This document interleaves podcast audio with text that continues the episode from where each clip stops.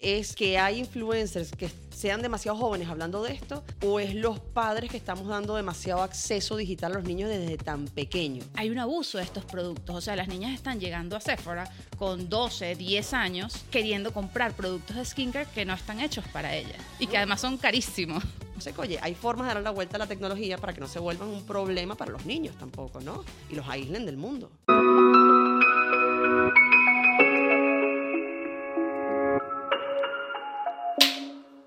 Hola, ¿qué tal? Bienvenidos a este podcast que viene a compartir de todo sin filtro. Eso de todo nos pone un compromiso. Sí, pero a la gente le gusta. Eso vende. Estamos en otro spot, que es un lugar fantástico en pleno centro de Madrid, donde puedes grabar tu podcast, puedes grabar contenido, puedes crear videos, puedes hacer tus eventos. Tu cumpleaños, tu matrimonio, tu bautizo. charlas, todo lo que necesites en otro spot. Nos tratan muy bien además. Nos tratan muy bien, nos tienen consentido, nos tienen nuestra agüita, nos tienen todas nuestras cositas. Aquí está Manu siempre calladito haciendo, disfrutándose la grabación además. Pues nosotros siempre sabemos que a cuál capítulo le va a ir bien dependiendo de la cara que tenga Manu al final. Exacto. Él es nuestro feedback inmediato. Hablando de cosas inmediatas, hay fenómenos en TikTok que definen tendencias de lo que está pasando en el mundo físico. O sea, comienzan como que estos eh, movimientos o cosas virales en TikTok que luego se trasladan a lo que nosotros vemos en el día a día. Por ejemplo, las Sephora Girls. A mí este movimiento me parece increíble de estudio, de análisis. Absurdo. Porque bueno, ya sabemos que las generaciones más pequeñas vienen dándonos varias vueltas a las más viejas, ¿no? Mientras más chiquito eres, más exposición al mundo tienes por todo el tema digital, por tema de las redes sociales y todo eso. Pero es que esto está llegando a un nivel que yo nunca había visto en mi vida. O sea, obviamente, ¿quién no de chiquita de mi generación tuvo una Maki Club? Todas, todos, tuvimos un coloretito. Y todos le robábamos maquillaje a la mamá y se lo destruía porque yo me quería maquillar. O sea, eso pasó. Eso pasa. Cremas, cremas de cara, cremas antiarruga, cremas de moisturizer. Yo creo que la primera crema que me puse en mi cara ya yo tenía más de 30. Más de 30. o sea, ese nivel.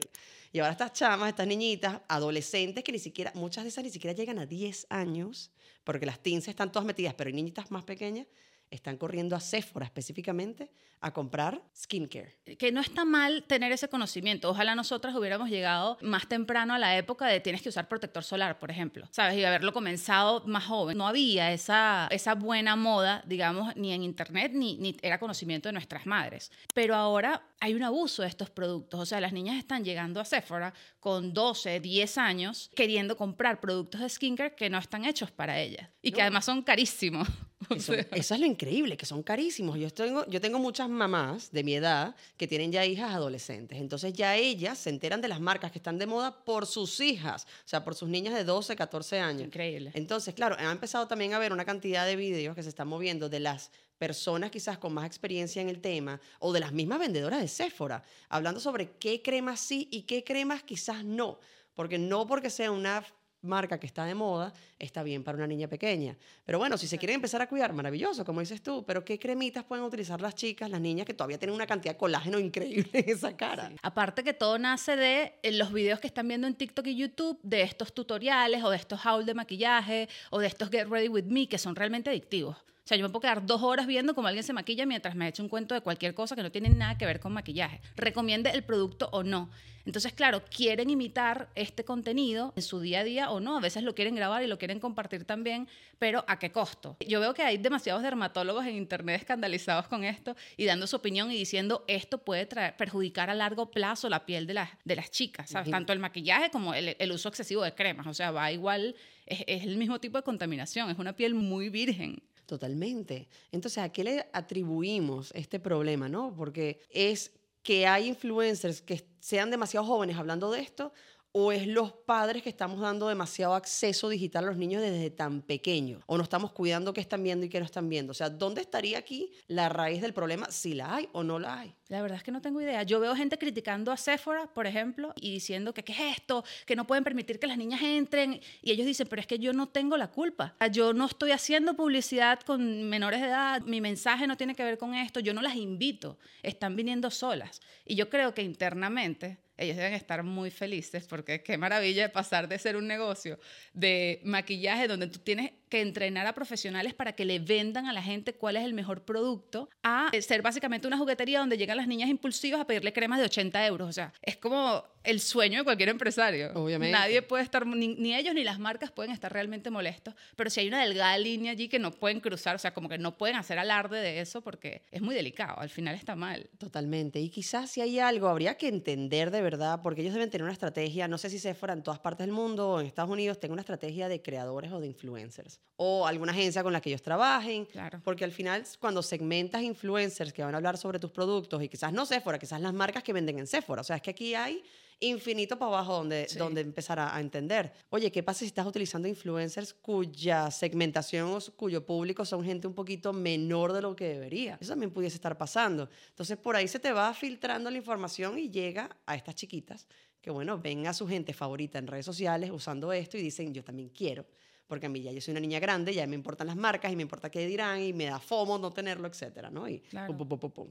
Pero es realmente un problema o le estamos prestando demasiada atención y es cuestión de que lo hagan con supervisión de los padres y ya. Bueno, si lo de las Claro. cremas es verdad, a mí no me importa que compren cosas para la cara, pero cuáles sí, cuáles no. O sea, Claro. no tiene sentido que una niña chiquita se ponga ácido hialurónico, ¿me entiendes? O sea, Cremas antienvejecimiento. esa no, o sea, no, algo de moisture, o sea, de, de- de tener la cara un poquito más suavecita. Puede ser, puede ser interesante. Oye, quién sabe si, si empezamos a los 10 años, duramos hasta los 120 con la cara perfecta, más o menos. Puede pasar, pero tiene que haber, quizás se abre ahorita un nuevo mercado, productos para estas niñas. O sea, deben estar las marcas ya trabajando en eso porque hay un, hay un público ahí que, que necesita atención o To- cuidado. 100%. Y, y ver a qué precio se puede vender todo esto, porque es verdad que hay un target que te puede pagar la crema a 40 euros el bote para las niñitas, pero estoy segura que la gran mayoría de las mamás no pueden pagar 40 euros por cremita para la niña. Si lo pagamos de broma para uno, imagínate. O sea, pero Total. bueno, habrá otros precios. Los Maki Club, quizás un poquito más teen eh, que niña, pero de esta época, bueno, tendrán un poco más de sentido y se, se podrán comprar en tiendas como Sephora, que sería una maravilla. Sería lo ideal.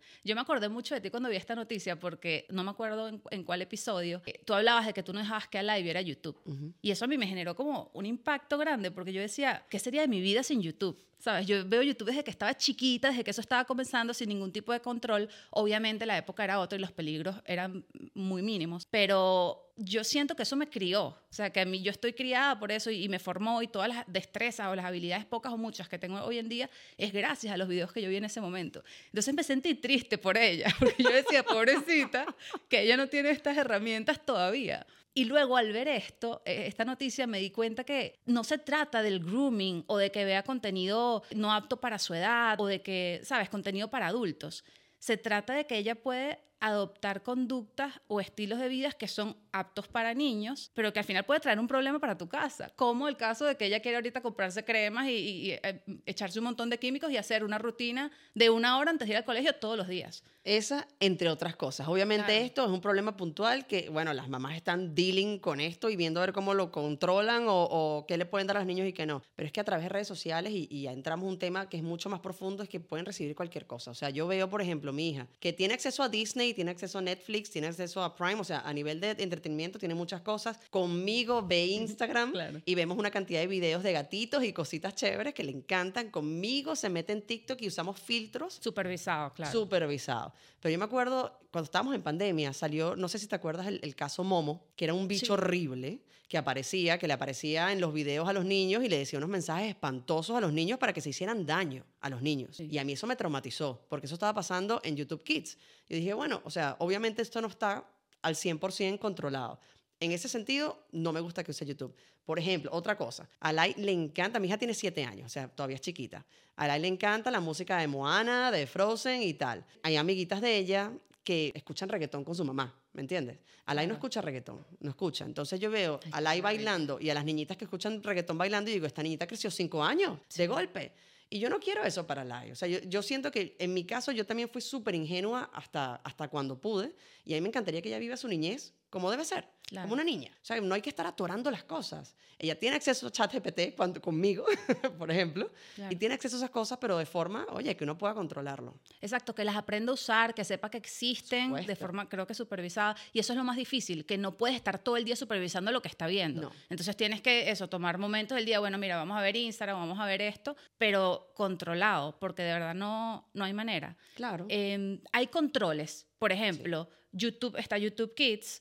Eh, le puedes crear el Gmail para como familiar y, y que el Gmail de ella sea para menores de edad. Que eso también es como súper cool porque no dañas tu algoritmo. O sea, Daniela tiene su sesión y luego Alay entra en su sesión y ve todos los videos que quieren y, y como que no se Me encanta que la, la razón es un poco egoística, pero para que no te dañen el algoritmo. Pero es un tema de ecosistema. O sea, yo, por ejemplo, a mí me encanta que en mi YouTube no hay nada de bebés, o sea, de, de, de canciones infantiles y nada de eso todavía. No se lo pongo tanto porque nadie está muy chiquita, pero sé que va a llegar el momento que ella va a querer ver el loop, el- la misma canción, una y otra vez. Con un año puedes shoulder, knees and toes en infinito. Entonces, pero aparte de eso, eh, son cuentas que te permiten a ti tener un control sobre lo que puede buscar, lo que puede consumir, la persona con la que puede entrar en contacto, tanto en el buscador de Google como en YouTube. Entonces, te sirve hasta que tenga mucha más edad, no tiene que Así estar es. chiquito, chiquito. Así es. No sé qué pasa cuando ya el niño dice, ok, mamá, ya quiero mi cuenta de adulto. No sé a qué edad sucede eso. Oye, que cada vez pasa antes. Sí. Que de verdad los padres tienen ahora un problema porque no saben hasta dónde, eh, digamos, no darles el móvil, pues no darles el, el cel- el teléfono a los niños, hasta dónde lo aguanto. Porque claro, empiezan ellos a tener una presión social de que los amiguitos lo tienen, que no sé Claro. quién lo tiene, que alguien conoce esto y yo no. Y tú dices, ajá, pero ¿hasta dónde puedo llegar? O sea, esto ya creo que depende de cada, de cada familia y de cada valor familiar como tal y de cada maduración de, cada chamo. O sea, ¿ya te pidió factores. teléfono? A Lai, obviamente, le encantaría un teléfono porque le encantaría meterse en las apps y, y, y, o sea, ella siente FOMO cuando yo tengo mi teléfono abierto. Pero ella, ¿qué hace? Yo le digo que no, obviamente, no existe.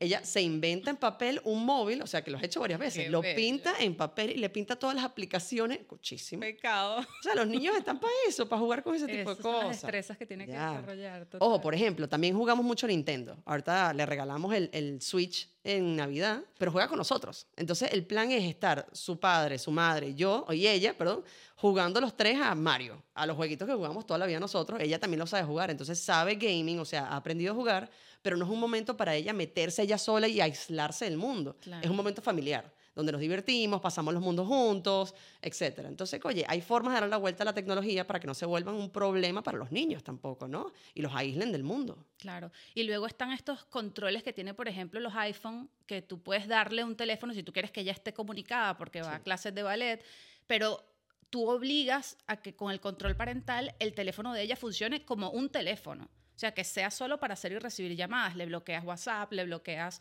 YouTube, le bloqueas todas estas aplicaciones que no quieres que ella vea sin supervisión. Esto permite que tú puedas estar más tranquila y que ella esté un poco frustrada, pero, pero es eso, es que vaya viviendo las etapas eh, como plenamente, ¿no? Que las vaya superando cada una. Yo creo que eso es súper importante para el desarrollo de, de ella como mujer y como ser humano para cualquier persona. Y sin aislarla del futuro, que también es Eso. importante. O sea, porque pensar que nosotros vamos a tener completamente aislados a los niños de la tecnología es más bien un error. O sea, obviamente la tecnología va a ser parte de sus vidas y no queremos que esa persona, que ese niño llegue como un indio a la tecnología cuando tenga 14 años. O sea, ay, esto es Instagram, ¿qué es esto? Esto es TikTok, ¿cómo se utiliza inteligencia artificial? No, tienen que saber que existe y saberlo usar. Eso estoy completamente de acuerdo. Claro. Y en cuanto a las edades, ya tú tienes planificado más o menos los límites de cuándo le vas a dar teléfono, cuándo le vas a dejar tener Instagram. Todavía no lo has pensado. No, es que, bueno, es que María ella es muy chiquita, son siete años. O sea, yo, Sí, yo espero que ese problema me llegue a mí mm, A los por lo menos a 19. los, Sí, claro. por lo menos un par de años. Antes de eso me parece muy loco. Pero, pero imagino que hay gente que ya a esta edad está teniendo ese problema. Sobre todo cuando tienes niños mayores o hermanos mayores o primitos mayores, tienes como acceso a eso mucho más rápido. En mi caso no, es hija única, no conoce otra cosa, así que tendrá que aguantarse por un tiempo más. Total. Sabes que a mí me pasó, eh, yo comparo mucho lo que veo ahorita en, los niños con cómo era mi época cuando yo comencé con internet. Y yo siempre fui una niña muy sobreprotegida. O sea, mi familia no me dejaba salir, no, vamos a casa de fulanita porque vamos a hacer un trabajo, no, porque mejor no vienen ellas a la casa. Como que había mucho miedo al peligro exterior. Entonces, en esa época yo tenía más o menos la edad de Alay cuando empezó como este furor de internet y mi papá siempre fue como muy abierto con la tecnología en ese sentido. Y era como que, ¿qué quieres? ¿Una computadora? Buenísimo, te, te trae la computadora. Y papá, y ahora yo quiero internet, papá. Bueno, mira, ahora tienes internet. Y, y todo como que lo que sea que tú le pidieras, porque él sentía que estabas aprendiendo y que estabas haciendo algo que él no sabía hacer y que yo le enseñaba a él con tan corta edad y era como que, wow, qué increíble esto. Eh, Pero al mismo tiempo era completamente ajeno Claro. a los peligros que había ahí. Que realmente en ese momento estaba comenzando, ni siquiera era la web 2.0. O sea, era un, tú podías consumir información, más no subir información todavía, ni, ni compartir nada. Pero era como que te estaba dando carta abierta a un universo completamente desconocido. Eso era una maravilla en esa Me época. da Yo- muchísima risa. Yo, yo cuando tuve ese momento, que yo, era, yo soy más grande, más, más grande, mayor que tú, Ah. entonces a mí me cogió ya en bachillerato el tema de internet y recuerdo que en mi casa también, mi papá era un hacker, o sea, le encantaba la tecnología, en mi casa siempre hubo todo tipo de, de gadgets y tecnología abierta también para, para mí y para mi hermano. Y me acuerdo que mis amigas fueron a mi casa porque era de las pocas que tenía internet y queríamos hacer, imagínate, estábamos en el colegio y queríamos hacer como una especie de vudú a una niña que nos caía mal. Entonces nos metimos en Altavista, que era el, el browser de ese momento, y pusimos Black Magic. Y recuerdo que cuando pusimos Black Magic nos salió un tipo moreno, grandote, desnudo. y bueno, y Eso no es lo salimos que estoy buscando. corriendo. Y ahí dije, esto, oh, viendo en retrospectiva, digo, oye, es que puede aparecer cualquier cosa para Claro, los niños. Claro, sin no ninguna ningún tipo de supervisión. control. Exacto. Era no sé qué era peor, el de verdad, el, el vudú o el señor este, pero cualquier cosa era mala. Loquísimo. Yo recuerdo que lo único con lo que mi, mi familia no me complació nunca era con tener una webcam, que también se pusieron súper de moda en el momento. Mira, yo tenía quemador, el forro no sé qué, todo, todos lo- los gadgets que había, porque antes las computadoras necesitaban muchos accesorios, que sea un, un ventilador para que no se sobrecalentara. Entonces, todas esas cosas, perfecto. Pero el día que le pedí quiero una webcam, me dijo, no vas a tener una cámara, o sea, no va a pasar. Y yo, papá, pero es para ver a mis amigas, papá, porque yo salgo del colegio, vengo y chateo con ellas y las veo otra vez. Y él como que, no va a pasar. Y nunca me dejó tener una cámara en la... ¿Cuándo se empezó a usar una? Es que ni siquiera me acuerdo en qué momento se empezó a usar webcam. Yo ahora estaba en la universidad. Es que no, más- Yo no sé. recuerdo que la quería usar era con Messenger. O sea, como que Con estaba Messenger. Messenger. de moda y tú ponías la webcam y tú te conectabas. La gente se conectaba en el cyber o en su casa y, y la ponía. Pero además había unas webcam que, en las que podías grabar cosas y tenía reproductores y podías editar. O sea, ¿Quién era como si tuvieses yo, yo tu lo quería canal- para crear, ¿sabes? Canal de OnlyFans ahora. Claro, o, o mi canal de, no sé, tutoriales de maquillaje, pero nunca pasó porque no me dejaron. No, sí, después ya los dispositivos tenían cámara y todo se podía hacer, pero era, e- esa fue la línea que él dibujó. Como que aquí, hasta aquí llego yo. Hasta lo demás, llego. haz lo que tú quieras con lo que tienes en la mano en este momento. Bueno, en fin, entonces hemos hablado de, de lo que es a nivel de qué se puede hacer y qué no se debería hacer para los niños en redes sociales o acceso a tecnología, que al final cada quien es libre de decidir eso por sus hijos, Sí. ¿no? Lo que acabas de decir, cada quien tiene sus reglas. De hecho, yo creo que más allá del peligro que representan las redes sociales o Google o lo que le puedan preguntar a ChatGPT, que no sé, no sabría decirte ahorita si hay un dilema moral, en esa área, eh, los juegos en línea en este momento. O sea, el hecho de que los niños están jugando Roblox o están jugando Fortnite o todos estos juegos que necesitan estar conectados a Internet para que sea realmente Eso es divertido. un tema, Marjorie, es un tema. Mm, Eso me parece lo más peligroso de todo. Mira, a mí me ha pasado, a mí yo me he metido, yo uso, como sabes, uso mucho los MetaQuest, lo- el VR, me encanta, y me gusta jugar Among Us, que es un juego que lo juega todo tipo de gente de todas las edades. Y es muy impactante que me meta a jugar yo, que soy una señora, y de repente hay un niño jugando conmigo que tiene no más de 8 o 9 años que me dice, hi, how? Y se escucha la vocecita. Y obviamente yo no digo nada, yo digo, yo no quiero estar cerca de este niño, o sea, me, me Tú sientes que está mal. siento que está mal. O sea, esto no puede estar bien. O sea, como una persona, y, y yo, bueno, menos mal que yo no, no le voy a hacer nada. Pero imagínate que un- una persona venga y le quiera hacer daño a un niño que está ahí jugando de forma muy normal. sea, es- Loquísimo. Es loco, es muy Y peligroso. lo que acabo de decir, el juego es divertido solo si estás conectado jugando con personas reales que están del otro lado y conociendo como ese, ese universo o construyendo ese universo en conjunto. Yo tengo un cuento buenísimo de una amiga que su hijo tiene, puede tener 12, 13 años y juega muchísimo Fortnite. Entonces en uno de estos juegos eh, tienes que hacer la tarea, tienes que hacer la tarea, tienes que hacer la tarea, pero el niño no se desconectaba.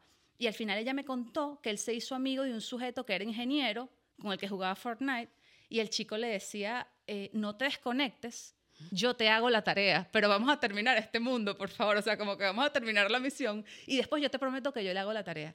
Y el chico se la hacía y No. sea, el niño como que feliz porque, ¿sabes? Había encontrado con su ecosistema perfecto en el que le pagaban por jugar, básicamente. Pero cuando la mamá se enteró, o sea, mi amiga se quería morir. Me decía, Claro. Marjorie, eh, ok, le tocó un ingeniero, pero si le hubiera tocado otra cosa. Un ¿sabes? loquito. Cualquier persona con una mínima mala intención lo hubiera logrado porque estaba haciendo todo a partir de lo que el niño quería hacer, que era seguir jugando. Por supuesto.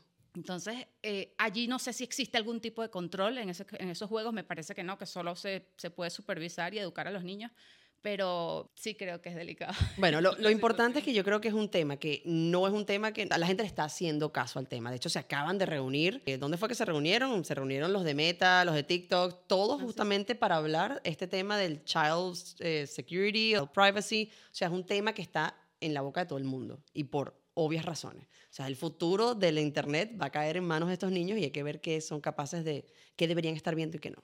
Total. ¿Y cómo deberían comportarse? Porque al final todo lo que están viendo en Internet lo están replicando en su vida, para Así bien es. o para mal. Bueno, te puedo seguir yo para saber más tips de seguridad infantil digital. Yo no hablo de eso nunca, pero está Pero es interesante. tema, es ¿eh? interesante, se puede hablar. Vamos un día, vamos a hacer algo de eso. Mira, Dani Goy con Instagram, ¿y a ti? Arroba Marjorie Haddad. Eh, nos siguen en Marketing Sin Filtro en Spotify, en YouTube, en Apple Podcast y dejen su review, dejen su comentario. Gracias a toda la gente que lo comparte porque nos ayuda muchísimo, la verdad. No, y cuéntenos, padres de niños y niñas, ¿qué les parece este tema? Queremos escucharlo. Dejen sus preguntas.